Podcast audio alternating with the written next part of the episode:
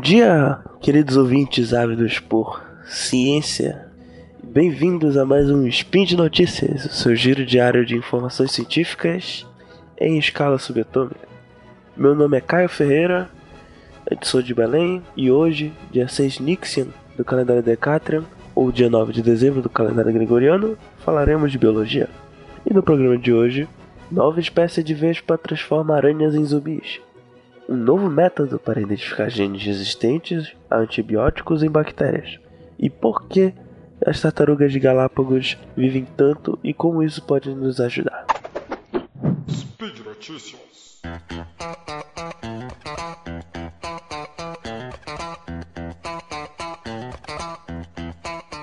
Como vocês sabem, zumbis estão por aí na cultura pop, no The Walking Dead, no Plants vs Zombies, em comédias românticas e por aí vai. Mas tu achas que zumbis não existem? Sinto dizer que existem sim, pelo menos aranhas zumbis. Acontece que uma nova espécie de vespa do gênero Zatípota foi descrita na Amazônia Equatoriana e também a sua relação bizarra com uma espécie de aranha social. E por favor, por aranha social eu digo é de aranhas que vivem em colônias, não aranhas que andam de terno por aí.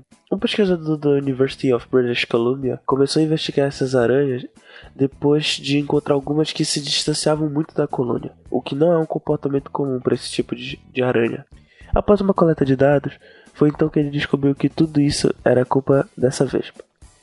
A vespa adulta insere ovos no abdômen dessas aranhas, e quando esses ovos eclodem, a larva da vespa começa a se alimentar da hemolinfa, ou seja, o sangue, da aranha até, cre até crescer, a ponto de dominar e tomar controle do corpo dessa aranha. Nisso, ela faz a aranha se afastar da colônia e construir um casulo especial, onde a larva faz a aranha esperar ser devorada de dentro para fora até a vespa virar adulto. Realmente uma verdadeira mistura de alien com invasores de corpos da vida real. Para quem não sabe, o nosso intestino é a casa de trilhões de bactérias. Mas calma, antes de você querer fazer uma lavagem intestinal, a maioria dessas bactérias não causam mal nenhum. Ainda assim, o intestino pode servir de lá para outras bactérias, que podem sim ser nocivas ao nosso organismo. Aliás, sabe-se que hoje em dia as bactérias têm se tornado cada vez mais resistentes a antibióticos, um problema que vem preocupando médicos e pesquisadores ao redor do mundo. Porém, pesquisadores do Instituto Nacional de Pesquisas Agronômicas da França têm desenvolvido uma nova técnica para tentar identificar genes anti-antibióticos em bactérias. Essa técnica consiste basicamente em comparar a estrutura tridimensional de uma enzima resistente a antibiótico com a estrutura de proteínas produzidas por bactérias intestinais.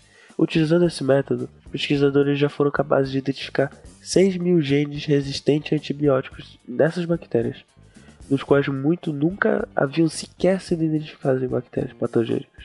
Isso é um grande passo para entender melhor como as bactérias resistem aos antibióticos e como seremos capazes de lidar com isso, fazendo antibióticos que consigam passar pela resistência a antibióticos. E quem nunca ouviu falar daqueles jabutis centenários de Galápagos? Jabutis porque são terrestres, as tartarugas são marinhas. E não estou exagerando quando digo centenárias. É, por exemplo, Jorge Solitário foi o último membro da espécie Chelonoides abidone e acabou levando a espécie à extinção com a sua morte, ao nada mais nada menos do que 102 anos de idade, quando morreu em 2012 ou seja, velho o suficiente para estar vivo nas duas grandes guerras mundiais.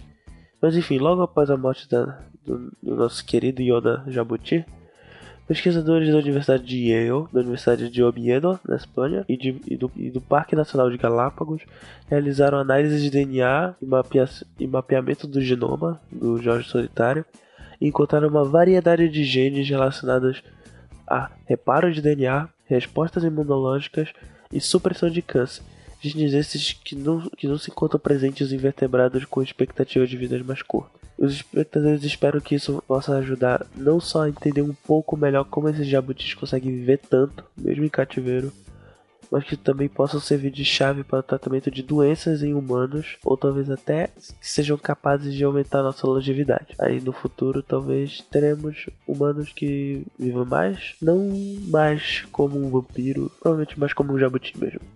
E por hoje é só, pessoal. Lembra a todos que os links comentados estarão no post.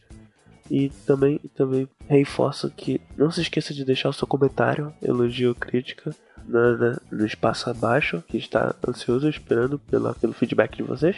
Também lembro que esse podcast só é possível de acontecer por conta do seu apoio no contrato do SciCash, tanto no Patreon quanto no Padrim.